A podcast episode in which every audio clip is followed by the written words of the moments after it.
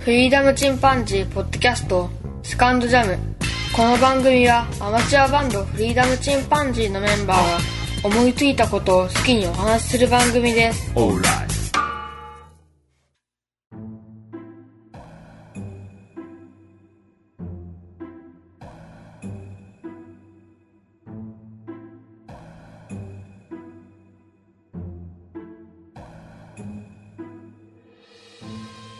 さあ始まりました。フリーダムチンパンジーの佐藤です。だいぶ涼しくなってきましたね。それでも何か残暑が戻ってきたりして、気温差の激しい日々が続いております。皆様は体調など崩していらっしゃいませんでしょうかちょっと今日なんかは日中暑かったですね。えー、夜は涼しくなったり、この辺は本当に体調崩しやすい時期ではあります。僕あの、サンマなんかもね、市場に出てきて、今年は不良だったりもするみたいですが、やっぱ美味しいですよね、サンマ。僕はよくあの、サンマが食堂で定食に出るとそれを食べるんですけど、上司なんかがね、あの、佐藤は随分上手に食べるなというので、綺麗に食べるもんだなと。猫も喜ばないような食べ方するなというふうによく言われてました。えー頭とね、えー骨とそれから尻尾だけ残して、内臓は食べないですけどね、ちょっと苦いんで、あれ好きな人もいるんでしょうけど、内臓の部分はバランで隠してですね、えー綺麗な形にして食べるんですけどね。えー上司なんか見ると、めちゃくちゃにあのバラバラにして食べていました。で、また他の上司がね、お砂糖綺麗に食うけど、まあわしには勝てまいというふうに言いまして、その人がね、えーわしが一番綺麗に食うぞと言うんですけど、サンマを頭からバリバリと食べていって、尻尾まで全部食べきるんですね。それは綺麗に食うだろうっていうか、何も残ってないんで、えーその食い方はどうなのっていうところもありますけどもね。えー今日は、えーまずお便りを紹介したいと思います。カジュさんからいただきました。後3回、16、17と拝聴しました。楽曲も初めて聴きましたが、可愛らしくてファンになりましたというふうにいただきました。えー、ノッチと雑談会ね、えー、それから、ノッチをご紹介というので、二つ聞いていただいたみたいです。えー、ノッチくんね、うん。音楽聴いていただいて、彼の人となりというかね、えー、なかなか自信が持ってなくて、ギターショップで思想ができないという曲ですけどもね、えー聴いていただいて可愛いというふうに言われております。のちくん聞いてますでしょうか？これからもね、また曲を作っていってもらって、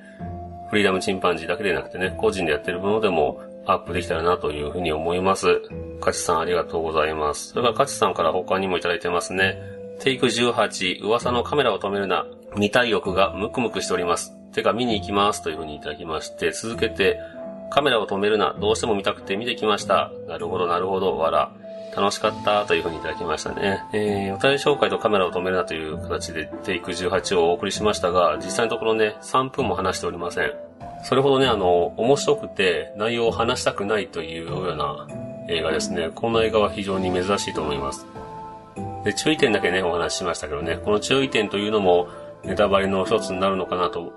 思ったりもしながら、でも僕はそれのおかげでね、正直見終わった後もちょっとあれだったんで、これは見た人しかわかんないんですけど、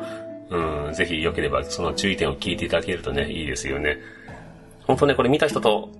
語り合いたくなるんですよね。僕はあの、友達と一緒に見に行ったんで、見終わった後すごく盛り上がりましたけどね。まだ見られてない方はぜひ機会があればカメラを止めるな、見てみてください。カチさんありがとうございます。それからワンダさんからいただきました。のっちさんの曲聴いていて楽しい。いつか直で聴きに行きたいな。佐藤さんともいつか話してみたいなというふうにいただきました。ワンダさんありがとうございます。ワンダさんね、メキシコからあの、日本にぜひ聞きに来てくださいというわけにもいかなかなかいかないですが、まあ、あの、バーチャル音楽フェス、音亀フェスというものに私たち出ますので、ぜひ、11月、音亀フェスの方を聞いてください。後の曲ね、やっぱり聴いてて楽しいというふうに言われてますね。久々にあの音楽をアップしまして、こうやって反響いただけると非常に嬉しいです。それからワンダさんにいただいたお便りで、岡山は縁があるのに行けなくて、佐藤さんの紹介でさらに行きたくなりました。佐藤さんの声聞くとほっとするというふうに言っていただいてます。ありがとうございます。これはテイク19の岡山城と城下町の歴史の方を聞いていただきましたね。岡山市ね、どうしてもその、岡山空襲でだいぶ燃えてしまったというのがあって、歴史的建造物というのがちょっと少ない、それから城下町らしい雰囲気というのが、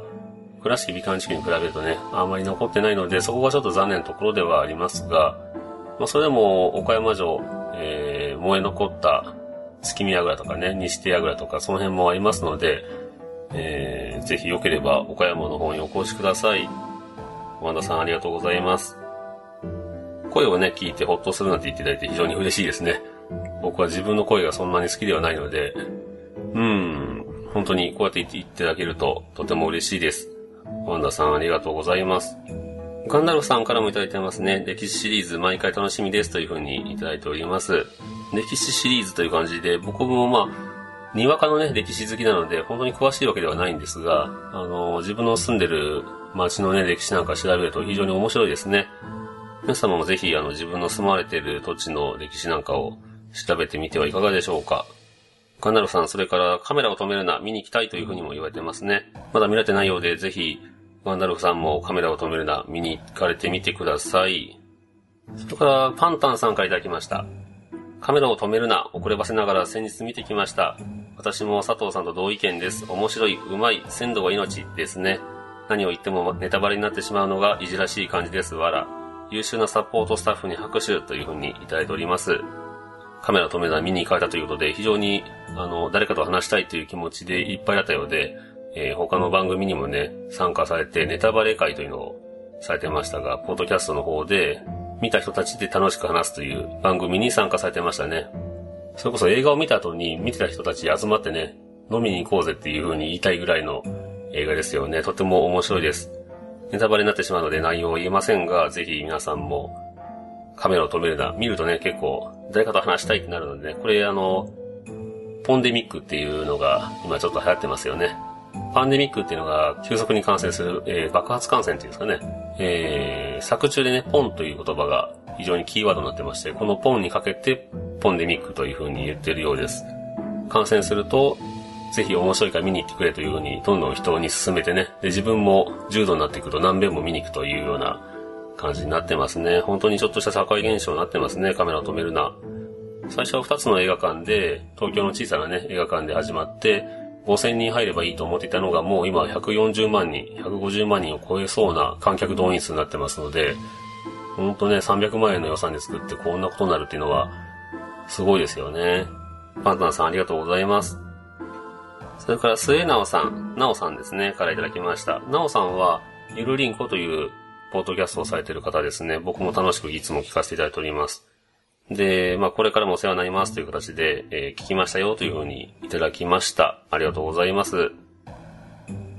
それからパンタンさんからまたいただいてますね。岡山城西丸西手櫓。私は内三下小学校に通っていたので、毎日身近に見てました。大手まんじゅうはお土産に最適ですね。きび田楽も素朴な味ですが美味しいです。原田宗則さんのエッセイにも岡山市街よく出てきますねというふうにいただきました。そうなんですか。えっ、ー、と、パンタさんね、内三下小学校、これ岡山の人しかわかんないですけど、この、元国宝であった岡山城の一角、西手櫓というのが、小学校の校庭の隅っこにあるんですけど、この小学校に通われたということで、日常で見ていたということで、本当にあの歴史のある小学校に通われていたようです。羨ましいですね。原田宗則さんのエッセイによく出てくるということで、岡山市街地。うん、あの、原田マハさんっていう作家さんがいらっしゃるんですが、そのお方のお兄さんになるのかな？原田宗則さん。原田宗則さんね、結構僕も好きで読んでましたけど、ちょっとした事件を起こしまして、それ以来あまり読まなくなっちゃいましたが、パンタさんは結構本を読まれるのが好きみたいですね。お便りありがとうございます。それから、ケソ3さんからいただきました。これあの、うちのバンドの、えー、ボーカル、ケン君のことですね。ケンから、えー、珍しく来てます。福岡県のルーツに岡山と黒田が関わってるなんて、岡山人なのに全く知らなかった。汗。いろいろ数奇な流れで繋がってるんだね。勉強になりました。というふうに、県から来ております。珍しいですね。県は、県それこそ福岡住んでたんじゃないのかな。備前福岡という岡山の土地と、福岡県とのルーツというのをちょっとお話ししてました。福岡県の方はあんまり嬉しくないかもしれませんけどね。えー、まあ縁があるということで、仲良くしていただきたいなと思います。岡山県と福岡県ですね。ケン君も歴史好きなんで知ってるのかなと思いましたけど、まあ、ケンは結構三国志が好きですからね、三国志とか、うん、でも、日本の武将も結構詳しいし、僕より歴史好きなはずなんですが、まあね、こういうこともたまにあるかなというとこです。また歴史談義みたいな話見るのも面白いかもしれませんね、メンバーで。剣ありがとうございます。それから、ピースケさんからいただきました。浮田秀家は戦国無双でよく見た名前で覚えていたのですが、岡山の武将ということを今回頭に刻み込めて嬉しかったです。岡山は三大ポートキャスターのダーさん、ミッチーさん、そして佐藤さんのご参方が集うすごい場所、いつか巡ってみたく放送を聞いて思いましたよというふうにいただきました。ピースケさんね、ゆるななという、えー、ポートキャストのパーソナリティされてますね。ゲームもかなりお好きなので、戦国無双。まあ、浮田秀家っていうのは、やっぱりイケメンキャラの中では特にイケメンでしょうね。実際にイケメンだったという武将がめったにいないので、女性人気もかなり高いんじゃないでしょうか。またね、ぜひ、あの、岡山に機会ありましたら遊びに来てください。リスケさんありがとうございます。ということで、えー、今回のお便り紹介を終わろうと思います。お便りね、いただける方、あの、ポッドキャストを聞いてるだけという方も当然いらっしゃいますし、うちの番組は結構、そのお便りいただくのは、ポッドキャスターさんからいただいてますよね。ポッドキャストの配信者というのは、あの、お便りをもらった時の嬉しさというのを知ってますので、あの、お便りをしたくなるというのがあります。なので、僕も結構送る方ではあると思うんですが、こうやってあの、どんどんお便りいただけるととても嬉しいです。あの、やる気になりますので、皆様また、良ければお送りください。それからね、あの、全く聞いてるだけですという方ももしよければね、大体の質問にはお答えしますので、ツイッターをされている方は、フリーダムチンパンジー佐藤という風に、えー、ローマ字ですけどね、フリーダムチンパンジー、英語でスペルで入れていただいて、佐藤という風にやっていただけると、僕のツイッターにつながりますので、そこから、まあ DM でもいいですし、ツイッターで、シャープ、カタカナでフリチンと、シャープフリチンという風にいただけると、ハッシュタグで検索して、えー、私、お便りとして読ませていただくことができます。それから Gmail の方も作ってます。こちらめんどくさいですけどね。えー、こちらもローマ字で freedom.chimpanzee.gmail.com という方までお便りいただきますと、とても嬉しいです。えー、お便り待っております。それで、まだちょっと時間がありますので、今日は僕はあの、好きなカメラについてお話ししてみたいと思うんですが、僕もともとカメラを何十台も持ってました。30台以上は持ってたんじゃないですかね。えー、それを一回あの結婚を機に辞めてしまいまして、写真趣味をやめて全部売り払いました。今手元残ってるのはほんの数台ですね、昔から持ってるのは。で、父親の形見であるニコン F2 というカメラとか、そういったものは残してあるんですけど、自分のカメラはほとんど全部売り切ってしまいましたね。で、今は某メーカーの最上位機種、フラッグシップ機というデジタル一眼レフを持ってるんですけども、レンズはね、えー、ズームとそれから単焦点の広角を1本持ってるだけなんですが、やっぱりね、写真趣味なかなか一度やめてしまうと腕も落ちますし、うん、僕は銀塩写真が非常に好きだったので、デジタルカメラはやっぱり一眼レフ買ってもあんまり撮りに行ってないんですよね。ちょっともったいないですけどね、カメラが。うん。で、そんな僕の好きなカメラですけども、カメラが出てくる作品というものにちょっとお話ししてみようと思います。これはもう本当に内容に触れずにザザザッといきますが、カメラってね、結構あの、映画なんかに出てくるんですよね。で、映画とかドラマ出てくると僕はあの、ついついカメラの機種を見てしまうんですが、お、このカメラがなんていう風にね、気になってしまうわけですね。映画にカメラが出てくるというのはやっぱり、カメラというものを構えてる姿がかっこいいとか、それからカメラマンという職業ですよね。のストイックさとかね。うん、なかなかその様になるんですよね。なので結構映画とかドラマではよくカメラというのが出てきます。で僕はパッと思いつくもので言っていくと、そして父になるという、えー、映画ですよね。福山雅治さんがカメラを持っているわけですけど、これ非常に物語の中に重要なファクターとして出てくるわけですね。えー、使われてるカメラは EOS5D です。ついてるレンズはちょっと微妙ですけど、うーん、テレビで見た感じでは、おそらくニッパ70の3.5から4.5ぐらいのフィルム時代のレンズがついてるように見えるんですよね。これはどうでしょう？デジカメ専用レンズなのかな？ちょっと周差という、まあいいとわかりにくいですけど、周りがボケたりね、それから、周りがボケるというのはちょっと歪むと言った方がいいんですけど、えー、画面の四つ端が微妙にボケたりするのが、まあ味という、言えば味なので、かなり高級機種ですけどね、EOS5D に、あえてのニッパ70なのかなというとこもありますけども、福山雅治さん自体が非常にカメラ好きなので、上田昌司というね、写真家さんと出会ってから写真趣味に入っていったですので、えー、彼の作品にはよくカメラが出てきます。あんまり興行収入は良くなかったですけど、スクープという映画でも、これはあの、完全に写真を撮る仕事の役ですよね。福山雅治が使ってるカメラは EOS1DX ですね。これはもう本当に押しも押される。今は2が出てるのかな。フラッグシップ機になりますけども、こちらをパパラッチの役としてね、えー、使用してますね。それからカメラが印象的というと、ただ君を愛してるという映画があります。これは玉木宏と宮崎葵が出てますね。ちょっと古い映画ですけど、これではあの、キャノン F1 と、それから宮崎葵がキャノンの AE1 という、どちらもフィルムカメラですが使ってます。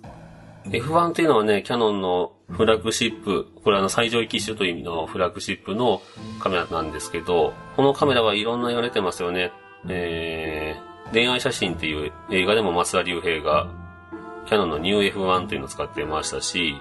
スモークというハーウェイカイテルが出てる映画ですけど、この映画でも定点観測で使われてるカメラが AE1 というカメラですね。昔僕もこのカメラ持ってましたが、コンパクトで軽くてね、非常に可愛いカメラです。キャノン AE1、爆発的に売れたカメラですね。それからカメラが出てくる映画というと、マジソン軍の橋。これは写真家の役で出てきましたが、こちらで使われているのがニコンの F。カメラマンとかね、写真家っていうのはちょっと何か雰囲気があるんですよね。色気があると言いますか。ローマの休日でも出てきますよね。日本の製品で、ライター型のスパイカメラが出てきます。これはあの、鈴木工学というメーカーが作ったエコー8というカメラなんですけど、戦時中に作ったので、あの、日本政府からね、スパイ活動に使われたら困るというので、製品の製造が差し止められたというようなカメラです。で、ローマの休日が撮影されている頃にはもう製品は作ってなかったんですが、それをどうやら取り寄せたのかなあの、作品に使われてますよね。これも非常に印象的なシーンで、そしてラストにもつながるような、非常に重要な役として、このエコー8というカメラが出てきます。ま、他にもね、東京日和という荒木信義さんを題材にした作品とか、一ノ瀬泰造という戦場カメラマンを主題にした地雷を踏んだらさようならとかね、そういったカメラマン、写真家というのは非常に作品によく取り上げられてますね。皆さんもぜひあの、良ければそういった映画、ドラマでね、カメラ出てきたら、おっというふうに、ちょっと気にしていただくと、大体その役に合ったようなものを使われてたりとか、重要な役割を持ったりするので、見られてみると面白いと思います。それから最近は、えっと、写真は若い子、特に女性にね、人気があるので、女子カメラなんていうふうに言われていますけど、えー、カメラ女子の雑誌もあったりね、それから漫画なんかもたくさん作られてます。僕は実は読んでないんですけど、東京シャッターガールという漫画があるみたいですね。これなかなか面白そうなんで僕も読んでみたいなと思いますが、それからこち亀書いてた秋元治さんが今ファインダーという漫画がありますが、こちら女子高生の写真部のドタバタストーリーということで、これなんかも読んでみたいですね。それから瞳のフォトグラフという作品とか、フォーカスコントラストという作品。この辺もね、あの、情報だけしか僕ないですけど、面白そうですよね。僕は読んだことあるというと、究極超人 R ぐらいですかね。工画部という、えー、写真部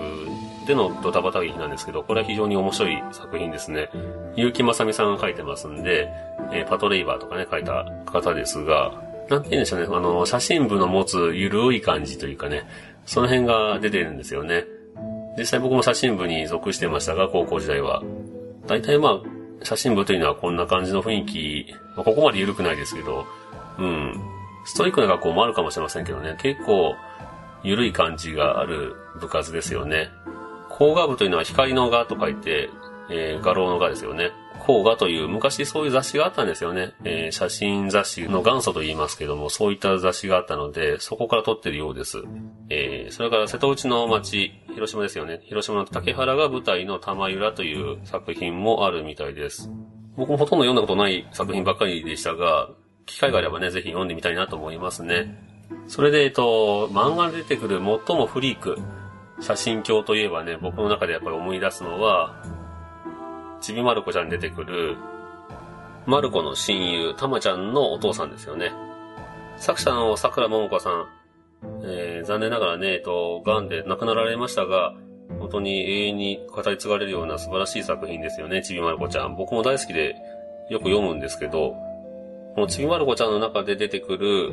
たまちゃんのお父さんというのが、えー、非常にカメラ鏡なわけですね。作品の中で最初に使っていたカメラは、キャノネットというカメラです。これは、レンズが交換できないタイプの、まあ見た目はね、なかなか可愛らしいですけどね、えー、クラシカルな感じのフィルムカメラなんですけど、キャノネットを使っていた、このたまちゃんのお父さんが、いつかマナ娘のね、たまちゃんが、嫁ぐ日の思い出にということで写真をパチリと撮るわけですね、海で。それから夏祭りで撮った写真が写真雑誌で入選するという話がありまして、えー、その商品として偶然憧れのライカを入手するんですね。このライカは M4 というライカになりますけど、そこからね、たまちゃんのお父さんの写真熱がどんどん高まっていくわけですね。で最初はまだあの、喜んで写真に写っていたたまちゃんですけど、だんだんと笑顔が消えていくわけですね。お父さんの写真熱がどんどん高まりすぎましてですね、えー、しまいには娘の遠足にまでこそこそついていって隠れて写真を撮るというような、えー、娘のストーカーみたいな状態になってきます。でね、もうカメラを向けると、たまちゃん本当にね、嫌な顔をするんですね。で、なんなら泣いた顔をね、写真を撮ろうとして、今お父さん私の泣いてる顔を撮りたいと思ったでしょっていう風に言われて、ギクっていう風になってましたね。そ、そんなわけないじゃないかと言いながら撮りたいっていうのが、えー、本当に危ないお父さんになっていっております。ちょこちょこね、このたまちゃんのお父さんがカメラでたまちゃんをいじめるというようなシーンは、作品の中でギャグとして出てきますよね。しまいにはね、あの、会社を辞めてカメラマンになると発言するほどね、カメラ愛が高まっていくたまちゃんのお父さんは、結局どうなってしまうんでしょうか。もしね、たまちゃんが実在していれば、分厚いアルバムを抱えて読み入りしたのかもしれませんね。ということで、えー、今日はカメラのお話、特に映画と漫画に出てくるカメラのお話をしてみました。皆さんもね、この作品にカメラ出てるよとか、もしあれば教えていただけると面白いですね。それでは今日はこのところで終わろうと思います。それではまた、さよなら。